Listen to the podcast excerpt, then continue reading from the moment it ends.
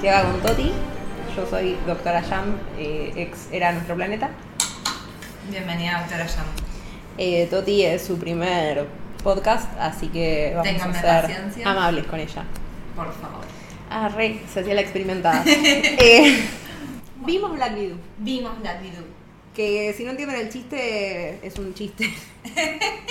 es un chiste de un presentador que no sabe pronunciar las películas de Marvel como Capitán América y el invierno. Así que le vamos a decir Black Widow de ahora en más, porque me parece como... Es demasiado perfecto.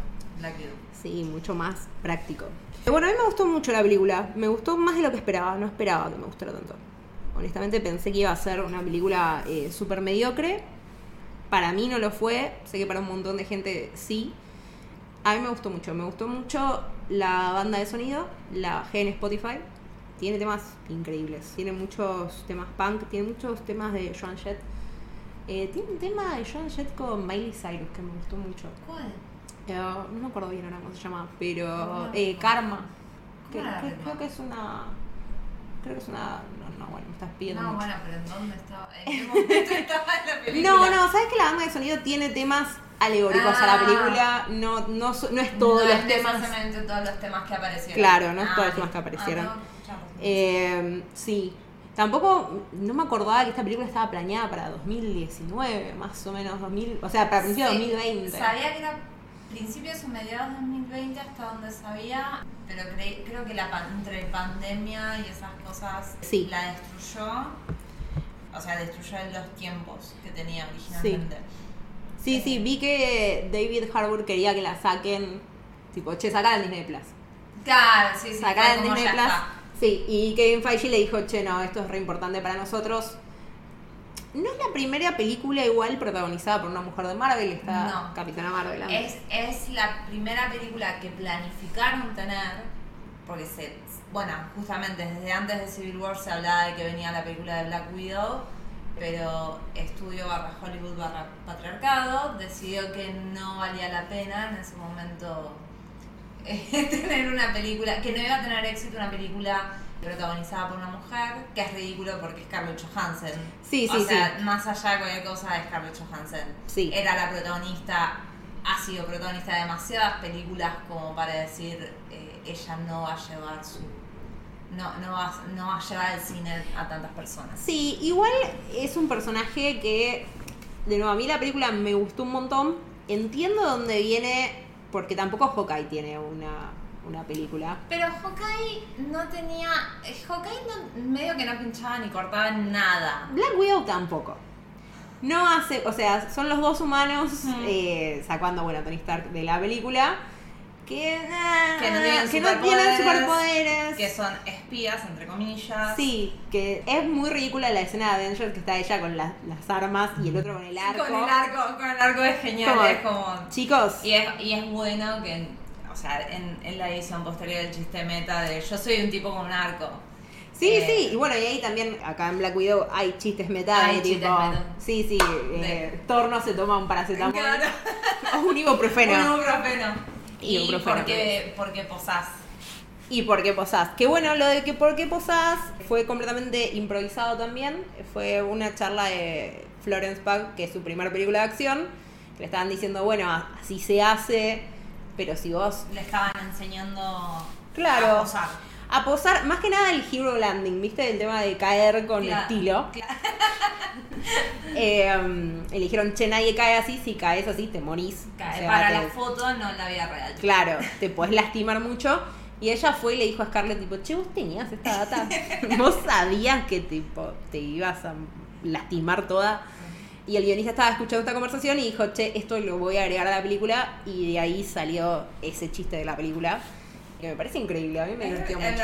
el chiste me pareció genial, me pareció un muy buen chiste meta. Me divirtió mucho Sí. porque es esta conversación entre hermanas que es solamente tu hermana te puede criticar cosas y que Sí. sean válidas. Y, y que te las tomes también. Claro, como que cualquier otro Cualquier personaje. No, además es muy, es muy carismático el, el personaje de Sí. Yelena. Y es como cualquier otro personaje no se lo hubieran perdonado, pero lo dice ella, lo dice con gracia y está bien, queda bien. La verdad que sí. Así que eso está bueno. Y esa parte me sorprendió mucho que estaba improvisada, lo mismo que todo el tema de la canción American Pie, también eh, estaba improvisado porque David Harbour dijo, che, quiero cantar una canción. El que hace del padre de las chicas, el segundo El que hace del padre de las chicas, sí, eh, Alexi de Eh, Red con- Guardian. Red Guardian. Red sí. Guardian. Simpson Dynamo. Son Dynamo, para los que ya vieron la película. sí. Igual está lleno de spoilers, o sea, si no vieron la película es el momento de parar. Pensé que en todo momento era con spoilers esto. claro. Ahora hemos decidido que esta es una, esta es una reseña con spoilers. Este es el momento de parar después de que ya revelamos mitad de la trama de la película. Eh, es el momento de parar. Sí. y ver la película y luego escucharlo. Esa parte de American Pie estaba improvisada, pues dijo, quiero cantar una canción. Kevin Feige le dijo, bueno, Bueno, vamos a darte una canción. ¿querés cantar? Cantá. Estás en Disney. Claro. Entendemos que las películas de Disney tienen que tener, es, tienen que tener un aspecto musical. Donde No, básicamente le dijo, mm, che, probablemente lo editemos esto y no, no salga, ¿sabes? No, o sea, haz lo que quieras, pero lo vamos a editar. Y terminó siendo una gran parte de la película y es una canción que a mí me gusta un montón. Eh, Sí. Dura 8 minutos de largo, explica toda la historia del, del rock and roll, básicamente. eh, desde los 50 hasta los 70 ¿Qué es más o menos 80 cuando casi. sale la canción? Claro, que es cuando sale la canción. Y nada, la verdad que a mí me gustó mucho y me gustó mucho ese juego. Hay también algo en Estados Unidos que es una canción que muchos, o sea, que a la generación nuestra se la enseñaron los padres porque es- entonces estaba bueno como eso también. Ese, ese elemento nostálgico. Claro, para ellos significa para- algo que capaz nosotros no lo agarramos porque no es cultural. Es como si, nos, a, como si a nosotros nos hubiéramos puesto una canción de Charlie García. Claro, un seminario. Un seminario. Es como, ah, claro, esta con canción la conocí por mis padres. Claro. Entonces, esta familia ficticia tiene algo de sentido, como que esta canción la conoció justamente por Sí. sus padres. Que no me pareció como lindo y me resultó tan raro que fuera improvisado porque cierra también en la película. Sí, en la película cierra muy bien. Tiene, más allá también de los momentos, como, a- aparte de que es eh, este elemento nostálgico, es una canción grabada en la cultura eh, popular, o sea, Re. es muy raro que vayas a una persona, a menos que tenga 15 años, todas las personas van a saber esa canción, aunque sea la trama. Sí, Eh, la- mismo nosotros menos la el- el- sabíamos claro. por Madonna.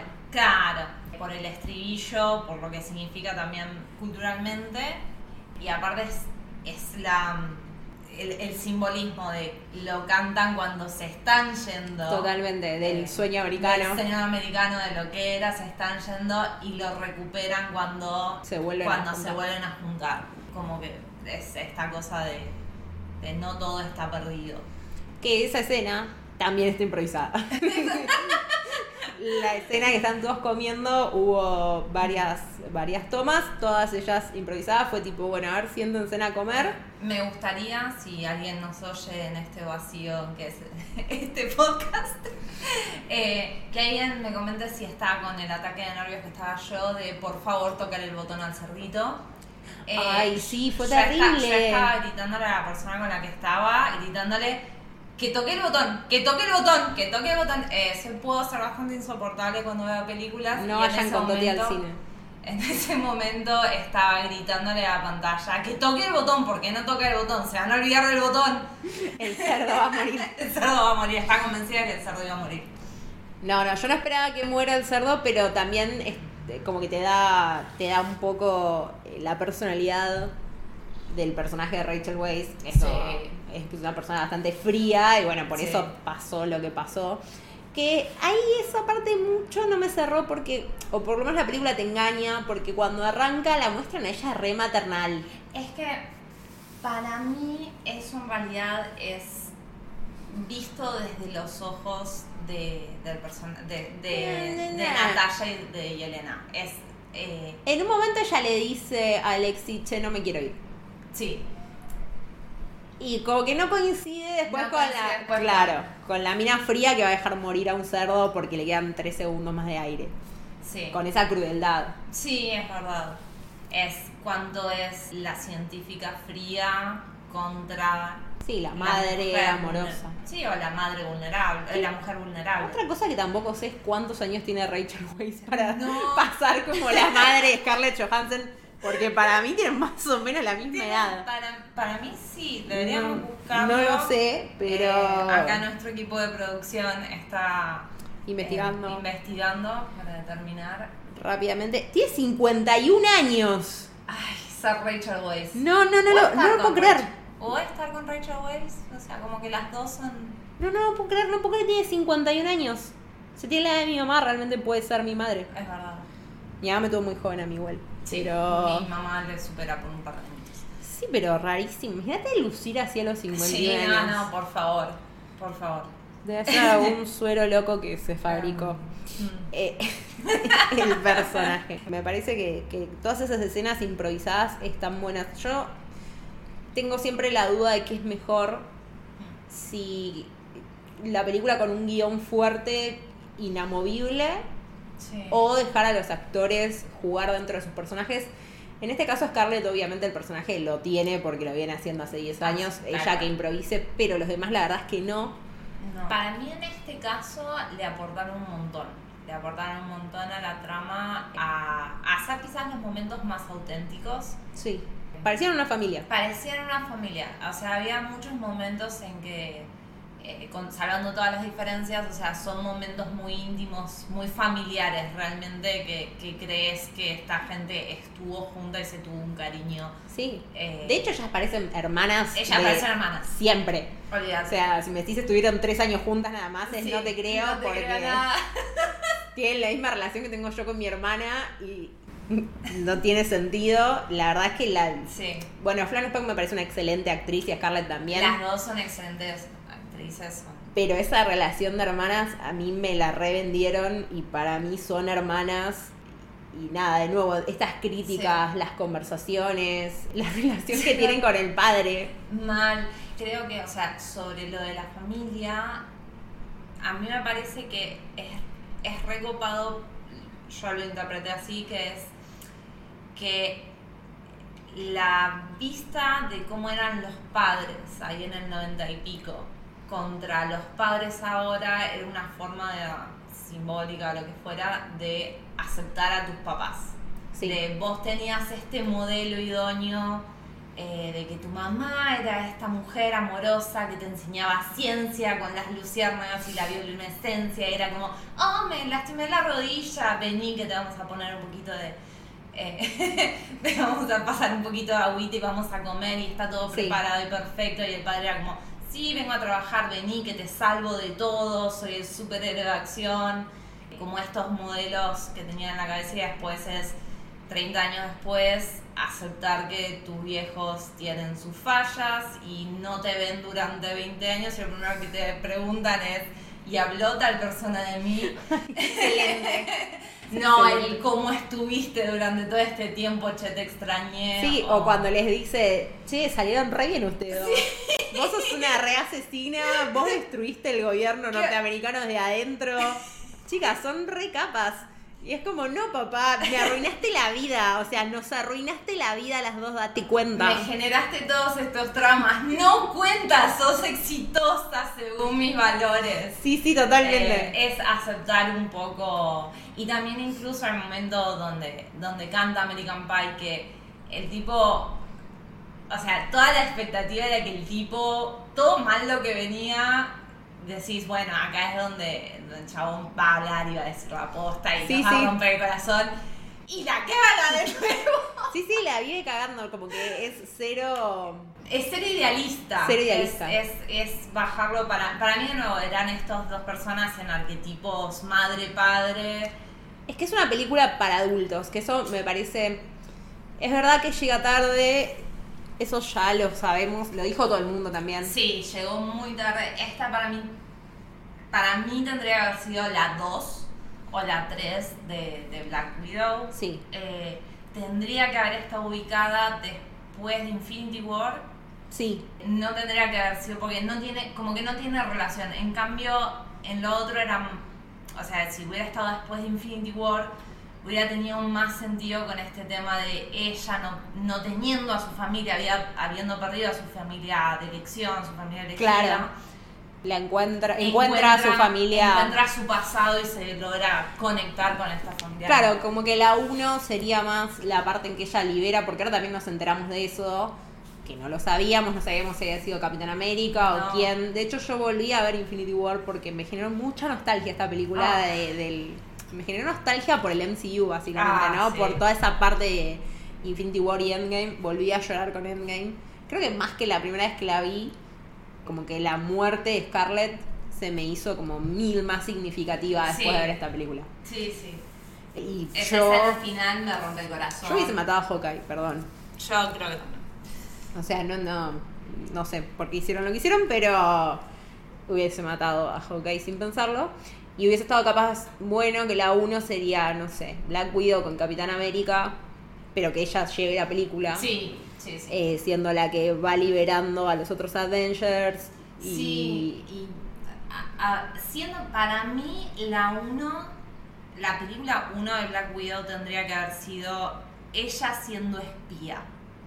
Claro, Ella siendo espía, siendo espía para lo que fuera. O sea, ubicarla en el momento que lo ubiques para mí tendría que haber sido ella como espía, logrando. Ya hay tres, dos cosas que amaba un montón de, de Black Widow. Antes de esta película me siguen gustando, pero es como las, las cosas que tenía de ella.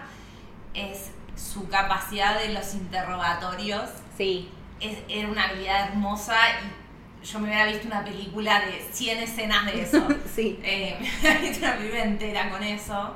Y también la forma que ella tiene de como usar todas las situaciones a su ventaja. Sí. Y creo que eso hubiera sido una mejor presentación de Black Widow que esta película donde para mí termina siendo como un poco reparto. Claro. Yo la claro, para mí siempre Black Widow fue la que tenía calle, entre comillas, ¿no? Claro. Como la, per- la persona que era Street inteligente, claro, street smart. Eh, la persona que era inteligente, pero era inteligente no como Tony Stark, porque... Porque que- sabe todo lo de física y Claro. ciencia cuántica y logra viajar en el tiempo en 10 minutos. En una Claro. noche. Mientras Pepper Potts lee un libro de compost. Tal cual. No, imagínate estar casada con alguien. Y ¿qué hiciste vos hoy? No, leí un libro de compost. La persona como... Creo que mañana le voy a poner cáscaras de banana. Claro, está un poco ácida la Tierra. Y, y la otra persona te diga, ah, yo conseguí viajar en el tiempo. Es como, ah, Sin creer paradojas. claro, ah, mirá, qué interesante. Bueno, me meto el libro, ¿no? Como rarísimo eso. Nunca, a mí no me gusta Pepper Potts, la Eh. odio un poco. Ah, me amigué un poco con ella con el tiempo, pero me parece como un personaje medio ble. Entiendo que, bueno, fue la primera película y demás. Sí. Pero bueno, ese es el problema que también viene acá a, a Black Widow, que es contextualizar que el MCU arrancó en el 2008, pongámosle con. Iron Man, y no es lo mismo ahora. De hecho, en Iron Man 2, que es donde a- aparece No, Black. Widow, está Sí. completamente sexualizada. Uf, olvídate, viene a ser sextoy barra sexpy.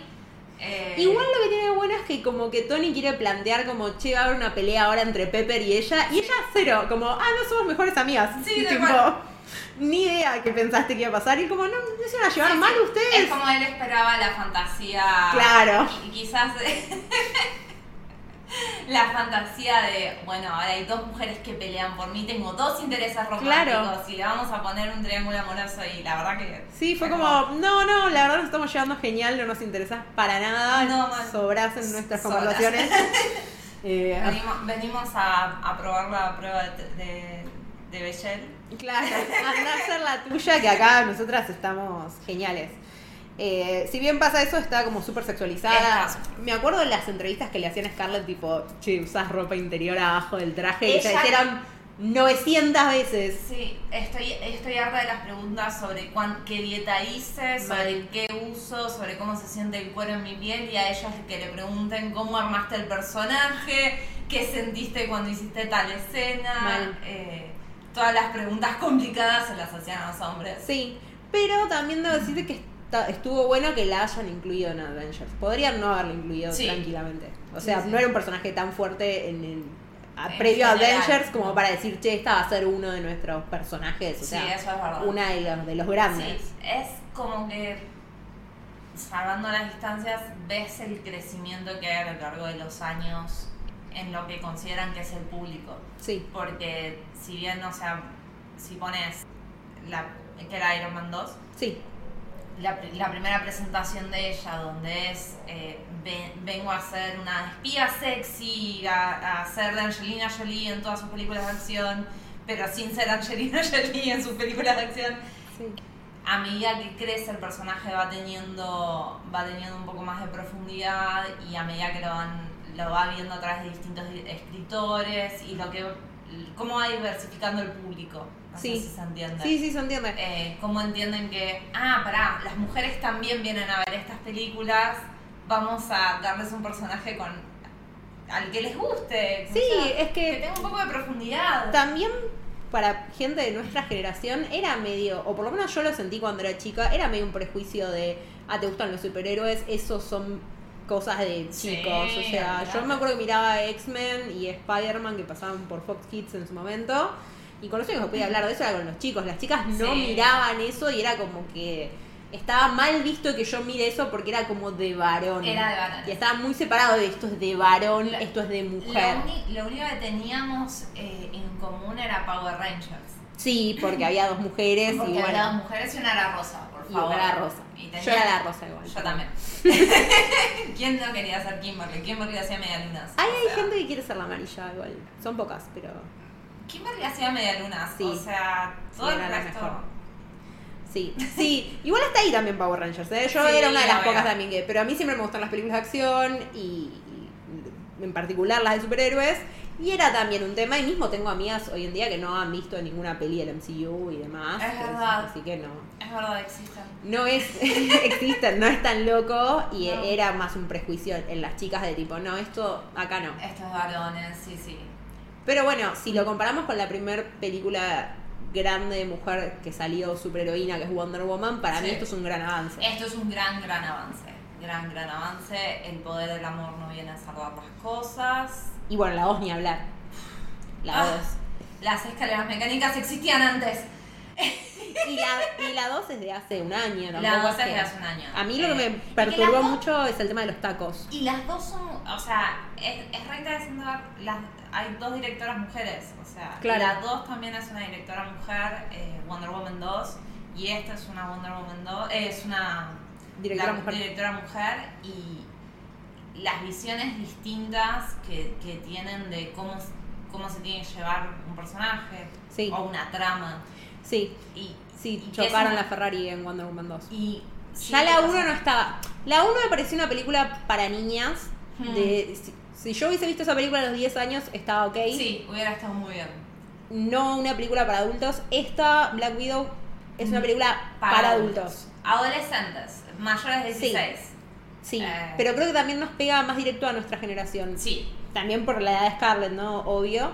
Eh, pero es como que toca temas, esto que decías vos de la familia y de Sí. darte cuenta que tus viejos capaz no eran los, las personas que vos creías que eran No. y que son un desastre y que no situaciones incómodas. desastre, humanos. Son humanos, sí, sí, sí, pero que bueno, que no son estas personas idealizadas que vos tenías de Sí. que podían conseguir todo, sino que mm, son más o menos, son medio fracasados. Tienen sus problemas que nunca Claro. superaron. Una tiene graves problemas emocionales, el otro tiene un egocentrismo loco, que rarísimo. Viven el pasado, con sus logros pasados. Claro, entonces eh, creo que apunta, a- ahí había en la película hacia un público mucho más adulto que lo que podría ser Wonder Woman. Sí. Y me parece que también va más de. No sé, con Capitana Marvel, a mí me encantó Capitana Marvel también. Pero me parece que esta. A diferencia de Capitana Marvel, que es como una origin story de una superheroína, punto.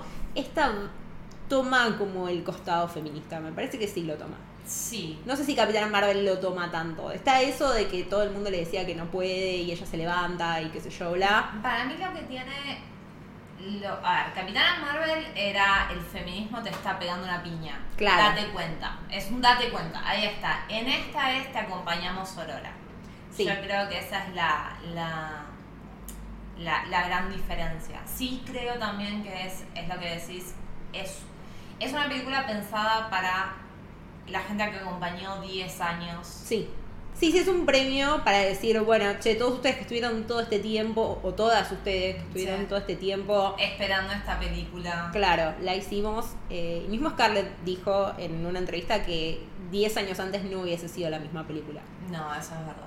Y mm, esto se soluciona con nuestras sagas, igual que. Obviamente, nuestra saga. Ya nosotras solucionamos el ya problema. solucionamos. haciendo- Esta, esta es Black Widow 2. Claro. En mi cabeza no es mi primera, eso es un hashtag. Claro, claro, nosotras ya solucionamos ese problema, pero bueno, digamos que en cuestiones de, de tiempos y todo lo que pasó con el personaje, que básicamente muere, y Sí. había que encontrar una manera. Igual no se sabe qué pasó, supongo que lo vamos a saber en la, la serie, supongo que va a haber una serie con Yelena.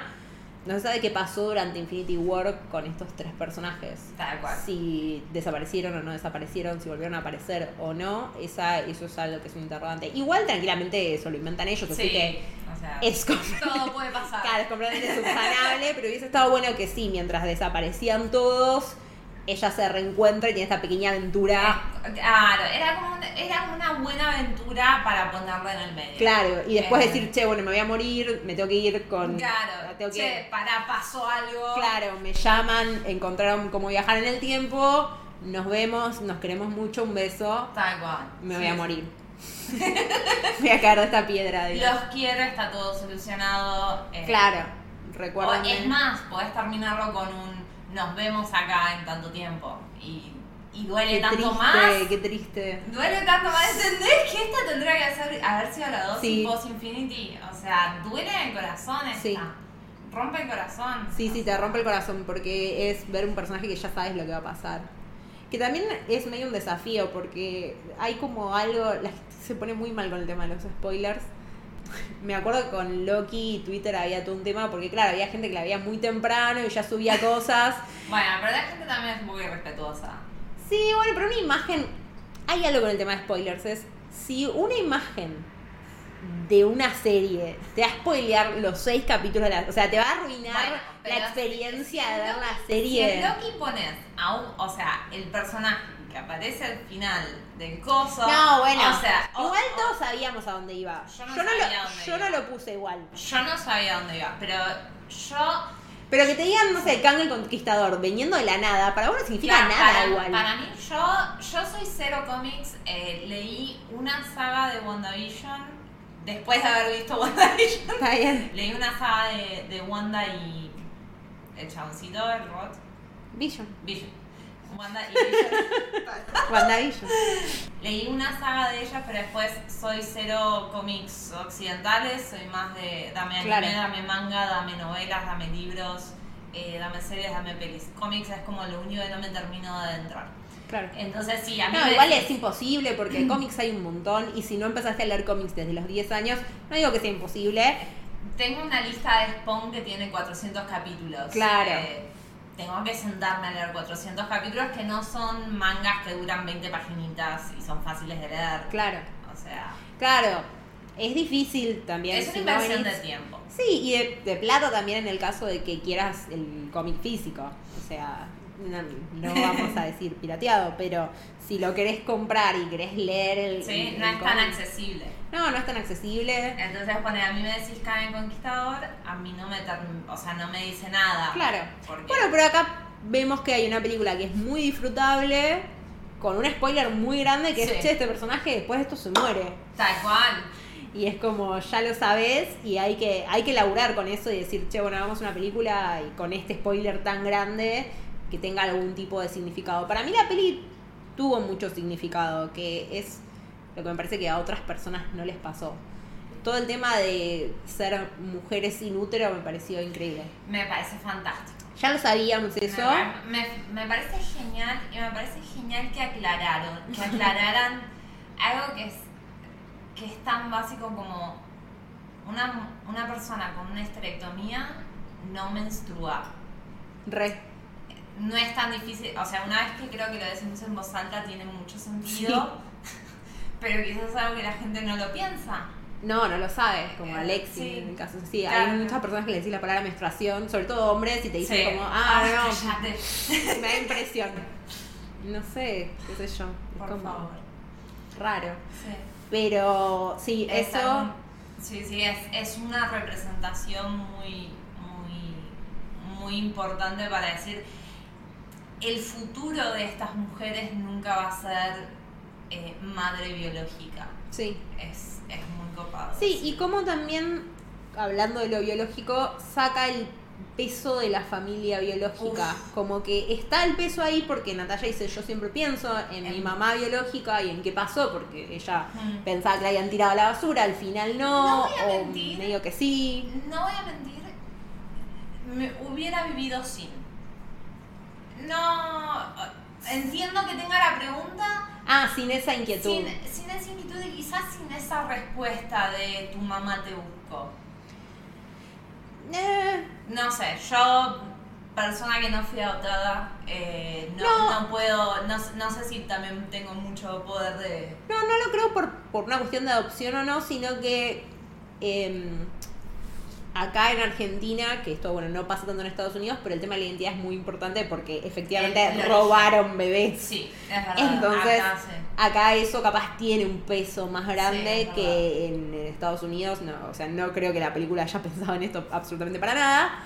Pero que bueno, que esta persona haya robado efectivamente bebés que dicen como, bueno, en un momento había como un trato, pero como que está medio oscuro Sí. todo, como que había un trato, pero después te fue a buscar y como que, y la matamos y no sé qué, raro. Pero al mismo tiempo ella considera que son su familia, estas dos familias que, que las adoptó, digamos, o sea, que son familias armadas. Primero eh, la- esta gente, esta gente espía random. eh, Los y, espías rusos. y después los Avengers, Como, entonces. como algunas familias, ¿no? Que conocemos las espías rusos. Claro. No, igual esto pasó en Estados Unidos, Sí, el sí, tema de espías rusos. La infiltración de los rusos. Sí, como familias. Eh, lo que me parece como súper interesante. Eso, ah, eso capaz podría haber sido una precuela también. Ah, la chica que hace de mm, Natalia de chica es la hija de Mila Jovovich. Sí, Es igual. es igual. Está igual. re bien elegida igual. Me, me parece una. Me parece una excelente actriz. Sí, muy una bien. excelente actriz. No sé si es lo primero que hace, pero oh Dios, o sea, yo me, lo, me creía todo lo que estaba haciendo. Sí. Bueno, ¿a vos no te gustó mucho la, la intro de la película? La parte de... no me gustó la música. Ah, Eh, la versión esa la- de Smell Like Teen Spirit. No, no soy fanática de las reversiones en general. Ah, a mí me encantan. A, a mí me gustan si de verdad me aportan algo. A mí las reversiones donde es voy a hacerte la misma canción, pero más lenta, Ah, mira. no, o sea, es tiene, tiene que ser algo más que voy a hacerte la más lenta. No, a mí Eh, me gustó, me gustó. Eh, Fue una escena de títulos larga. Fue una escena muy larga, fue un poco de shock también. eh, Aparecen Bill Clinton y Putin. eh, sí, son ahora Bill Clinton y Putin son canon del MCU. Sí. Eh, me parece una locura que Bill Clinton y Putin sean. Hayan aparecido en el o sea, MCU. so- sí, sí, sí, es como wow. o sea, Bueno, creo que nada, claramente lo que quisieron explicar es este tipo está con todos los poderes, que es algo que hace mucho el MCU también. Nunca, obviamente son norteamericanos, Sí. las personas que las hacen, no, no vamos a esperar que, que escriban el manifiesto comunista. Pero nunca, mismo en Iron Man, que uno de los problemas que tiene, sobre todo los villanos de Iron Man, son villanos comunistas. Pero siempre en todas las películas al final era como, ah, pero es un norteamericano el que está atrás. Claro, sí, sí, sí. Hacen como ese guiño de tipo, che, nosotros no somos los buenos tampoco. Sí, sí, sí. Eh, es- bueno, es como pasaba con.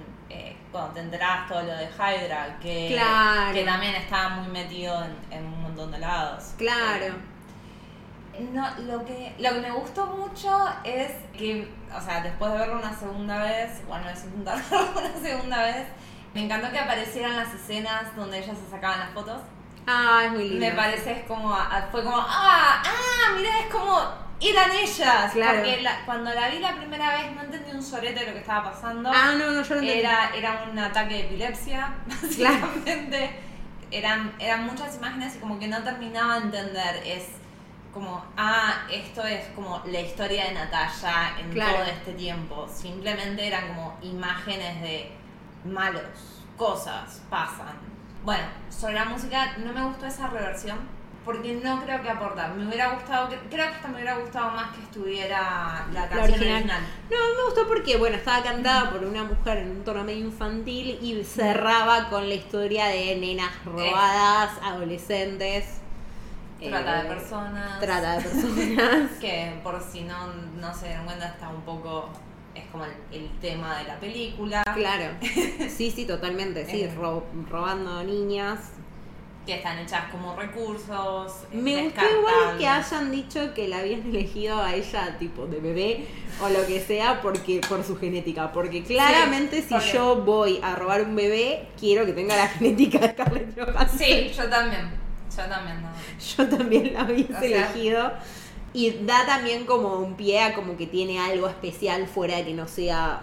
Súper poderosa, Claro. super soldado o... Es como, bueno, era la mejor de las que habían robado, Claro. supongo. No, bueno, también lo dice en el momento de Yelena. Es como, bueno, las que no sirven a la basura, las que sirven continúan. Que es exactamente lo que pasa en las tratas de... Es, continúas hasta que, hasta que morís, básicamente. Claro. Eh, o hasta que logran sacarte de eso. También Trata de personas. trata de personas. No, yo lo vi como la parte del suero, como que el suero simbolizaba el feminismo, que esto cuando lo, lo hablamos Sí. fue como, ah, claro, como que vos estás siendo manejada psicológicamente, en este caso químicamente, ¿no? Sí. Por una persona y el suero lo que hace es te saca ese encanto y decís, ah, no, para lo que yo estoy haciendo estaba mal.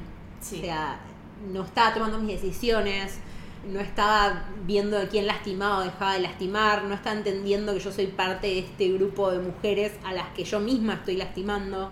Sí, que, eras, que eras parte justamente de una organización, una sociedad, una comunidad que está Claro. diseñada para aislarte de otras personas. Claro, que es muy fuerte. Yo cuando la vi, yo también la vi dos veces y cuando la segunda vez una de las una de las viudas que es al principio cuando están peleando ellas que Sí. suben como ese silo y se La- cae Sí. y le dice yo no quiero hacer esto y que se suicida con su propio golpe es terrible Es terrible. Es realmente terrible, es como que, y es lo que dice el personaje de Yelena, es como, no es que vos no entendés lo que estás haciendo, como que te das cuenta de que algo malo está pasando, pero no lo puedes parar. No, tal cual. Y creo que eso es lo que pasa, o yo lo asocié con víctimas de violencia, es como, vos sabes que te están violentando, vos sabes que te están haciendo hacer cosas que vos no querés hacer, Sí. pero no es la manera de salir de Y- esa, de tomar tus decisiones. Y estás tan metida que no, o sea, que realmente tiene que venir alguien de afuera a mostrarte o Y es muy loco que, claro, justamente esta otra persona que viene de afuera es otra mujer que sufrió lo mismo que sufriste vos. Exacto. Entonces, esa, esa como alegoría a, a la violencia o la manipulación O a un montón de cosas me parece excelente. Sí, todo lo que es eh, abuso, abuso doméstico. Sí, sí, me pareció súper fuerte porque, porque es eso, es, es eso de no estar consciente que creo que De que, cualquiera... te, de que te está haciendo mal. O, Sí, creo que cualquiera que tuvo una relación un poco tóxica sí. se da cuenta de... Después, aparte, Después, claro. te das cuenta. Es, en mi caso fue. En mi caso fue el día que lo corté. El, día, el día siguiente a, a haber cortado fue una frase que me había dicho mi hermana hace un montón, que era un millón de besos a mí misma. Porque el día, el día después de que corté fue un día de sol hermoso de verano. Bien, buen día para cortar. Mal, pero al día siguiente fue. Escuchando, estaba caminando por la calle porque trabajaba de cadete en ese momento, caminando escuchando Feeling Good de Nina Simone y era como Hermoso. fue un momento perfecto de decir, ah, esta era la decisión que tenía que tomar. Claro. No, y qué loco que te lo haya dicho tu hermana también, de nuevo, Tal otra cual. mujer Otra mujer, sí, sí. que sí. seguramente también tuvo al- algún... Sí, sí, es que ella me lo había dicho en referencia a, a su propio corte de, de una relación anterior. Claro, Así que sí, sí, sí, es. sí, está bueno, es como que de repente te das cuenta y creo que fue lo que pasó de estos últimos 10 años Sí, que de repente nos dimos cuenta como, che, para, esto estuvo, esto que pasó estuvo mal, Sí. o esto que, que me sucedió no era como yo pensaba que era, o esto que me pasó fue un abuso y yo creí que era algo que Tal- normal. tal. Y vuelve de nuevo a esta película hace 10 años no hubiera sido lo mismo. Totalmente. Porque hace 10 años, que era 2011, todavía ser feminista era algo negativo. Ni, Sí, sí. siquiera, ni siquiera estaba el concepto de feminazi, era simplemente el concepto de feminista, era ser feminista era radical. Sí. Era, un, era ser extremista, era... No, no, yo estoy a Odias favor- a los hombres. Odias a los hombres, sí, sí. Y es más, es para mí A ver, la, la peli al principio tiene algo que te choca un montón, que es el male gaze, la, la mirada del hombre, lo que se conoce como el male Sí. gaze, que te enfoca en un momento el culo de Scarlett. Sí, rarísima esa Es escena. rarísima. Pero para mí, quizás yo le estoy poniendo demasiado sentido, pero para mí, o sea, yo noté que solo pasa al principio. Sí. Y pasa hasta que viene Taskmaster. Ella, o sea, ella tiene que sube al auto, cuando sube al auto ves el culo de Scarlett básicamente, va al puente, le vuelan el auto, aparece Taskmaster, que al principio parece ser un hombre. Parece ser un hombre, sí. Y está, o sea, sé que es una male gaze porque de la misma escena que cómo enfocaron a Scarlett, a Taskmaster lo enfocan desde las piernas para abajo, no sé el culo de Taskmaster. Es verdad. Y solo pasa ahí. Y a partir de ese momento nunca más es como esa, esa de nuevo, ese enfoque Sí. de male gaze a Que, lo, que se vio mucho en la Liga de la Justicia Uf, sí. con Wonder Woman también. Tal cual. Que era muy diferente, tipo Wonder Woman, la, la película de ella, contra, Contra, la sí. Liga de la Justicia. O, o misma Black Widow cuando Sí, en igual. Iron Man. Sí. Eh, para mí, toda esa secuencia al principio es intencional, es como un mira lo que dejamos atrás. Hay que preguntarle a la directora. Habría que preguntarle, yo no sé si me respondería. Le vamos a mandar un mail. Eh, le mandaré un mail o un Twitter y a ver. A ver logré- logramos que un youtuber nos responda y les dé un- les- nos dé un like. Yo todavía estoy esperando un like de Lin Manuel Miranda. Bueno. Pero Mark Hamlin una vez me dio un like. Exacto. Entonces, en algún momento alguien nos va a responder. En un momento vamos a conseguir. Eh, yo no eso. sé si es mucho significado, pero para mí fue como un estamos dejando este esto atrás. Bueno, me parece, me parece muy bien. Yo tengo una teoría falopa. Uh, sí. Le robé este término a Lucas Baini en cámara en mano, la verdad, de teoría falopa. Pero mm, una de mis teorías falopa es que el MCU nos está sacando por viejas. Eh, siento que como que se está despidiendo de su público más adulto, diciendo, bueno, De los millennials. sí, tipo, chicos, vayan muriéndose. vayan a cuidar a sus hijos, los que tengan, los que no, lo siento mucho. Vayan a cuidar a sus gatos. Vayan- los que no cuiden a sus gatos, fíjense que el Mishi tenga comida y Eso agua. es lo que faltó. Y eso es lo que debería haber tenido. Hay un Eh, perro al final. Claro. Faltaron Mishis. Faltaron Millis. Faltó que, que, Scarlett, que Scarlett tuviera un gato en algún momento. Ese puede ser el título del podcast. Faltaron Mishis. Faltaron Millis. Tipo, Ese es el de título. nuestros podcasts. Sí. podcasts. Faltaron Mishis. O sea, está- No. estamos haciendo historia. Es que en la mayoría de las películas. Faltan Millis. Sí, sí, no entendí por qué un perro, por qué quería un perro. Porque tendría que haber tenido un gato. Tiene mucho sentido que un espía tenga un gato, porque un espía tendría un perro. El animal más tonto del mundo. Perdón, para que me gustan los perros, me encantan los perros igual, A pero. mí me encantan los perros. Sí, pero no, si fuera espía, no tendría un perro. Hace mucho ruido, a diferencia de un gato. Además, el gato enseguida, tipo, se esconde o araña. Tiene esas dos opciones. No, La perra de mi hermana va y se acerca y, tipo, se tira de panza para que la acaricie ante cualquier me extraño. hubiera gustado que era tipo, no sé. ¿El perro O de sea, Yelena va a estar- en la serie? Pregunta. El- esa es una gran pregunta. Yo entiendo la del perro porque ella ahora tiene la libertad de viajar y no sé cuánto le gustaría sentarse en... Estás- Hay mucha gente que viaja con Mishis. Los entrena y viaja. Ah, bueno. Ah, es verdad, lo- los gatitos del auto. Sí, Ah. o que van en motos y cosas. Ah, bueno. Sí. Mm, Quizás es, me, me parece está más asociado a eso, es, es más A fácil. viajar, decís. A viajar al Mm. perro, sobre todo por el pickup truck. Puede ser. Pero bueno, faltaron millis. Faltaron Mishis. Eso es algo que me parece que la película no pudo superar. Sí. Pero, Pero bueno, nos están echando a los millennials. Nos están echando a los millennials. Sí, porque primero con Tony Stark creo que echaron a la generación X. Puede ser. Fue tipo, bueno, se murió Tony Stark, chicos. O Ya está. y Capitán América está viejito. Así que generación X, si quieren levantar sus cosas y llevárselas después de Endgame, vayan, vayan con Dios. Y con Scarlett me parece que van, vinieron por las millennials. Y fue Sí. como, chicas, Sepan que no. sepan que ya está, ahora la nueva es Yelena. Bienvenida a Centennial. Es verdad. Va a haber una serie de Hawkeye donde espero que, que también le va a pasar el arco a una, a una chica, no sé si es su hija o no, no tengo Ah. ni idea. Eh, y debe ser la hija. Porque Espero, la pues que si no sería re creepy, honestamente. que un chabón de 50 años enseñándole arco a una, a una adolescente. Rarísimo. Igual yo no sé si esa es una buena jugada del MCU, renovar tanto su público, no dejar ningún anciano Eh. de pie. Está bien que igual tampoco puedes tener actores atados, primero porque son caros. Ya, ya ahora no quieren. O sea, ya sabemos. Son por- caros. Más, a- más allá del universo, eh, ya sabemos que no quieren mantener, mantener atados a sus actores en general, por más icónicos que sean, Brie Larson Forever. Eh, Pero son, son caros, o sea, se te encarece mucho. Sí, pero hacen millones. Entonces, o sea, todo bien, pero van a recuperar cada centavo que les Sí, paguen. pero cualquier cosa que le pase a tu actor, también además, mismo los actores, muchos no quieren quedar encasillados. Algunos lo sufren, otros no. Algunos les impactan las carreras, a otros no. Mm. Pero bueno, muchos no quieren tampoco quedar encasillados por siempre. No sé, Robert Downey que hizo esa porquería de Doctor Little, Ah, es verdad. eh, para mí va a ser siempre Iron Man, como Y mucho sí. Sherlock Holmes, pero Ah. después más que eso, Ah, es Chaplin. Sí, pero tenés Sí. que haber visto Chaplin. es un gran actor, Es un para gran mí actor. es uno de los mejores, amo su, en Tropic Thunder, me parece excelente, su mejor Eh, yo persona. me enamoré de él En Only You. en, no, en Ali McBeal. Ah, yo no vi a Luke McBeal. Yo veía a Ali McBeal porque son esas cosas que no puedo explicar. Pero, Dios, cuando lo conocí a Robert Downey Jr., Ali McBeal fue, este es el hombre.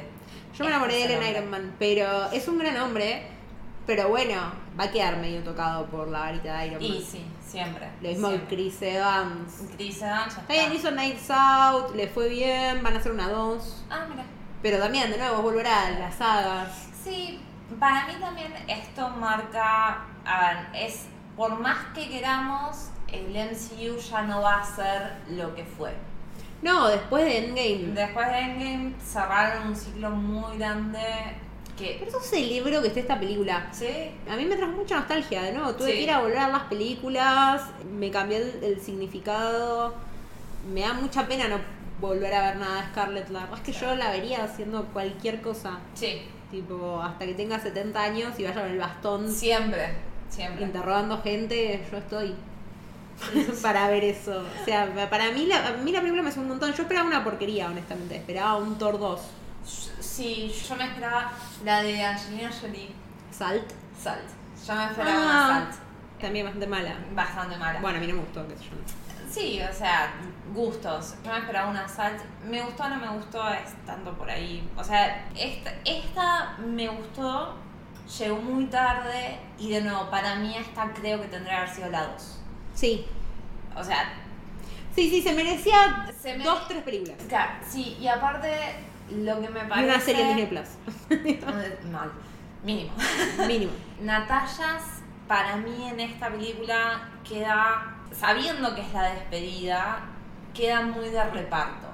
Es le- el conflicto central en Claro. realidad es de Yelena y de cómo ella, o sea, si lo tenés que ver a, a través de los ojos de una de las dos, para mí lo, ves- lo ves a través de los ojos de Yelena Sí. toda la película y tiene el mismo sentido que tenía Sí, pero porque es una película de nuevo de pasar la antorcha. Claro, justamente por eso para mí ella se merecía una Black Widow 1. Sí, igual si vamos a las de Capitán América, salvo Capitán América 1, en Capitán América 2 y 3, que sería Civil War, porque es Capitán América Civil. War, su personaje es mega secundario. El de ella. El de Capitán América, el Soldado de Invierno, Chris Evans es, bueno, es más el Soldado del Invierno, el Sí. protagonista. Y también está Black Widow y también está Nick Fury como protagonista. O sea, como bueno, traigamos gente para meter acá. Y en Civil War directamente, o sea, Sí, pero no es el protagonista, para mí el protagonista es Tony Stark. Pero bueno, para mí es el protagonista de mi vida. No, pero para mí en, en Capitán América, donde la fallaron realmente, es que en todas las Capitanes América, lo, lo único que le pasa al chabón es, oh, ¿dónde está Peggy? Sí, es ¿dónde está Peggy? y ¿dónde está Peggy? Bueno. Cuando aparece el otro es, ahora estás vos, ¿dónde está Peggy? Bueno, pero lo que dice Scarlett Johansson, que lo dice ella como Sí. actriz, es que le pareció muy tierno que Endgame haya terminado con el beso del verdadero amor.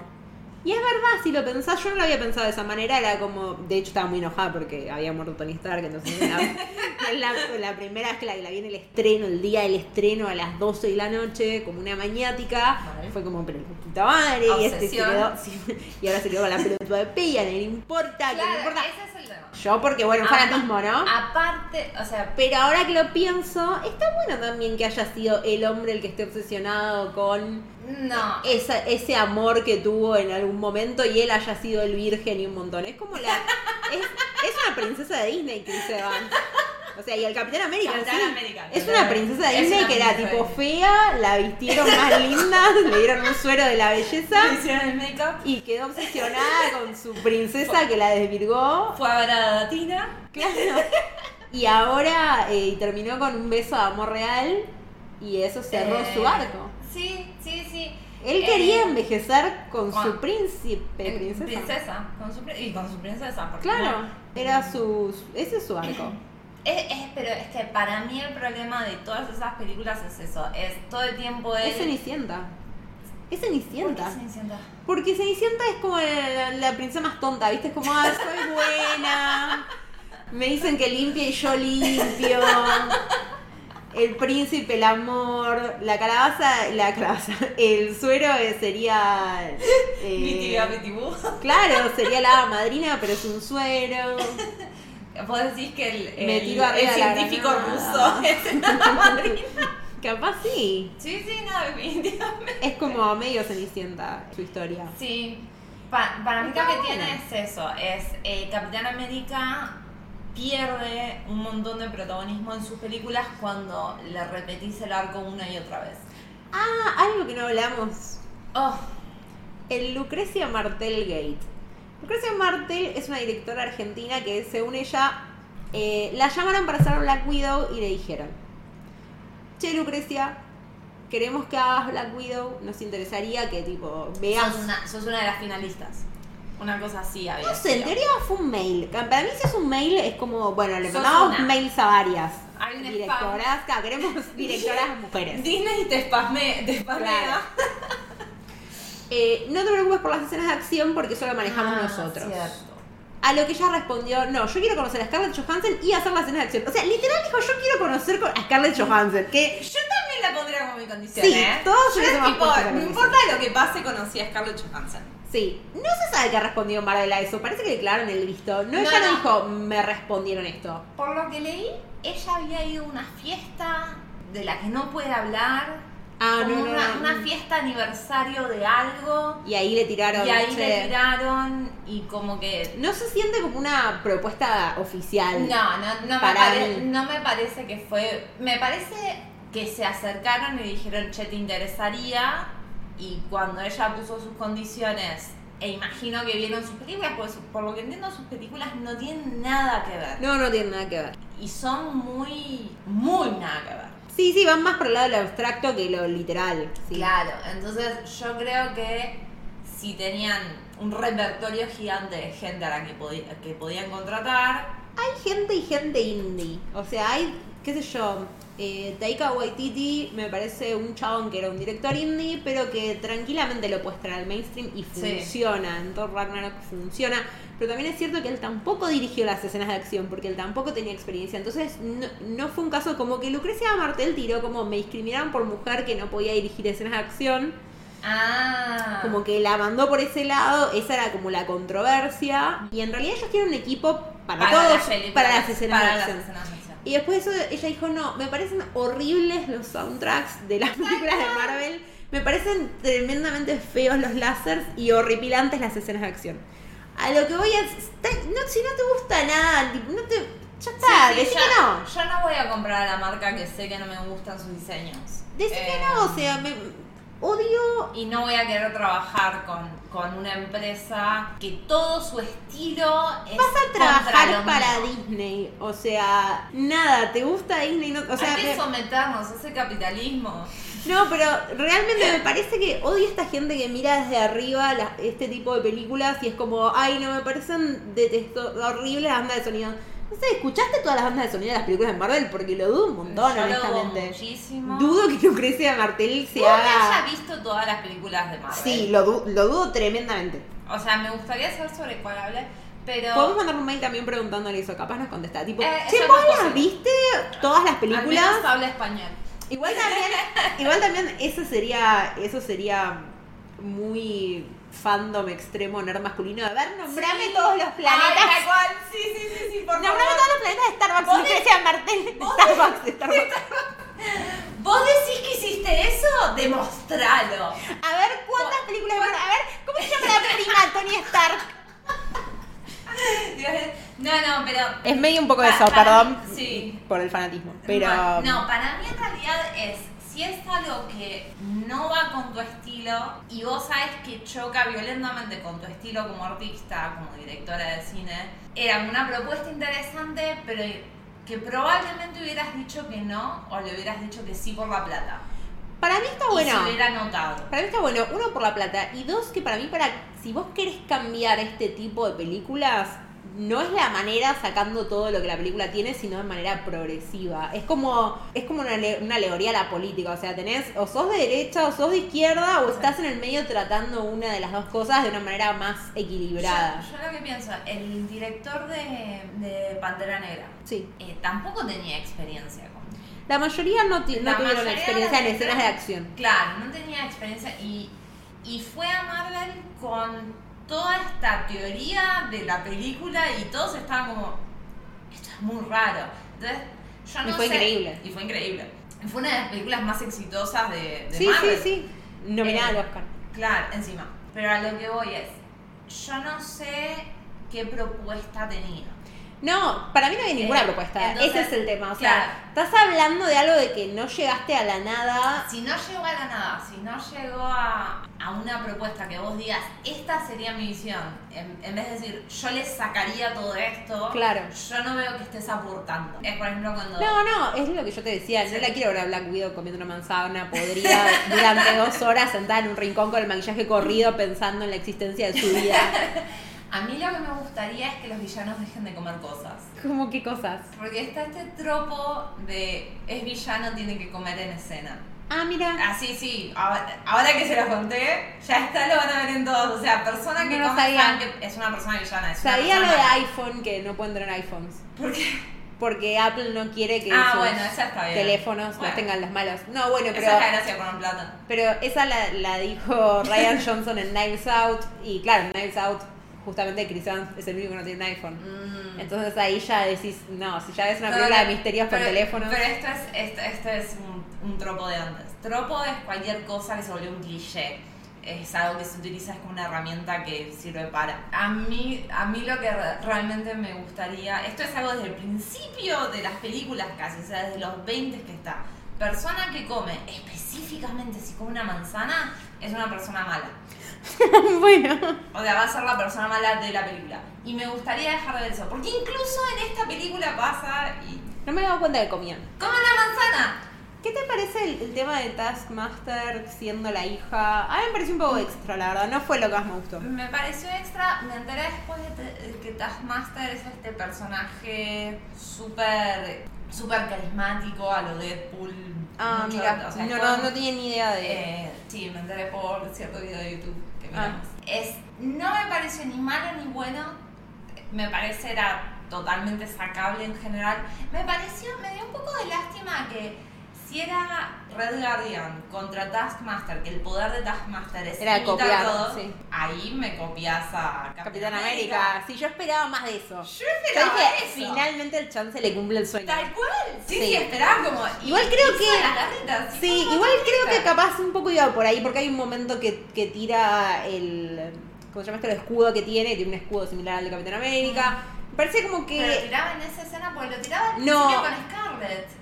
Mm, hay una escena que en un momento lo tira y Red Guardian lo agarra. Ah. Eh, pero es muy breve, la Sí, verdad, es está como- muy por encima. Eh, quizás eso me hubiera gustado que fuera específicamente Sí, con la batalla que quería el chabón y como que le cumplías el, Es el sueño. difícil porque no sé qué, qué movimientos específicos más que el tema del escudo de Capitán América, pero me hubiese gustado que sí, que se le cumpla el sueño y vaya más por ese lado, tipo, ah, bueno, va a copiar a Capitán América. Claro. Después que ella le haya podido pedir perdón o no a la hija por haberla explotado o lo que sea, a mí me sobró. A mí me sobró, era un final totalmente anunciado. Sí, y es como, bueno, si le pide pronta, ya la queremos cerrar como heroína, digamos, ¿no? Como ponerla en el. Ya sabemos que se muere, no va a haber más conflictos con este personaje, no va a haber otra manera de redimirse más que en esta película. Tal cual. Entonces es como, bueno, la redención final de Natalia como heroína. Por eso era la 2. No mi primera. Totalmente. Pero quizás viendo, o sea, volviendo un poco al tema del feminismo y las alegorías o comparaciones que puede hacer, es un tema de reconocer que cambiaste de tu pasado. Sí. Y, y está bueno, o sea, es reconocer que, che, yo cuando tenía tal edad mm, hice tal mier tal cosa, te lastimé, quizás, bueno, es muy literal acá, ¿no? Sí, sí, sí, sí. Te puse Eh, una bomba. Te puse una bomba, te y pensé que te había matado, pero al final no, así que bien por mí. Eh, Claro. A mí me Eh. hubiese gustado igual capaz que la hubiese matado y que, bueno. Sí, que no haya redención. Eh, eh, es hacer las paces con. O sea, es de nuevo. Sí, la elevaron al podio de heroína. Sí, Sí, De, de, de hecho, al, al final hay un montón de, de momentos en el que, por ejemplo, ella podría haber dejado morir a Antonia Ay, y le abre la puerta que yo como, no le abra la puerta, déjala morir No, acá, no, en esto que está cayendo. es- eso era re obvio que iba a pasar. Sí, era obvio, Cuando- pero era cuando la como... encerraron era como, sí, claramente va a pasar. como, no, dale, déjala así. ya fue, yo me voy, perdón. A, a mí me parece también que creo lo que va a pasar con Taskmaster es que a partir de ahora o a futuro las, la guardaron para un proyecto Ah, puede ser. futuro para que sea o, o villana o contraparte de Yelena. O sea, a mí me parece eso, que es un poco de, de Pero fueron todas cargo. juntas de la mano. Sí, no sé, va a ser algo. Imagino, o sea, le van a dar un, un No papel. sé, la verdad que no sé. Pueden darle una personalidad, o sea, vos no sabés que, o sea, porque por lo que entendías, le No, no sé si el va- chip y... Sí, no, sé si va a volver a aparecer. Claro, no, no sabemos que, pero me, me parece que le, le querían dejar también la puerta abierta. Puede a- ser. Para que sea... Sí, eso. para mí fue más la redención de Natalia. Para mí fue la redención de de De nuevo, tipo, a, a la le- le pudo pedir perdón. A la metáfora feminista es, che, yo cuando estaba no deconstruida o no en este proceso de construcción constante que es el feminismo, hice esta acción y esta acción te lastimé a vos sabiendo que te iba a lastimar, pero elegí hacerlo igual. Sí, Y, y hoy en día me doy cuenta de, che, qué mierda que hice eso. sí, para mí fue de nuevo demasiado que le tengan que pedir perdón y salvarla, entre comillas, de una situación en la que ella la había puesto también, porque no, Claro. si no- Bueno, pero... o bueno, o no sabemos qué hubiera pasado con esa nena cuando crecía. Pero justamente es un poco de esto de la sororidad, o sea, es Sí. no darte cuenta de las cosas o darte cuenta de lo que pasó en el Sí, pasado. bueno, hubiese sido un nene hubiese funcionado igual. Hubiera funcionado igual, o sea, sí, claramente. Porque Eh, es como lastimé a un pequeño humano. Sí, sí, sí. Pero bueno, eh, así que nada, bueno, por mí estamos en el análisis de Yo Black creo que estamos... Leímos como leímos un una hora montón. y pico, así que Sí. estamos... Me parece un montón. Bueno, ves, para mí Un fue re relevante esta película. Sí, fue relevante, hay un montón para hablar, creo que cosas nos olvidamos. Sí, seguro. Y bueno, Faltaron millis. faltaron millis. But February made me shiver with every paper I deliver. Bad news on the doorstep. I couldn't take one more step. I can't remember if I cried when I read about his widowed bride. But something touched me deep inside the day the music died. So bye bye, Miss American Pie. Drove my Chevy to the levee, but the levee was dry. And them good old boys were drinking whiskey and rye, singing, This'll be the day that I die. This'll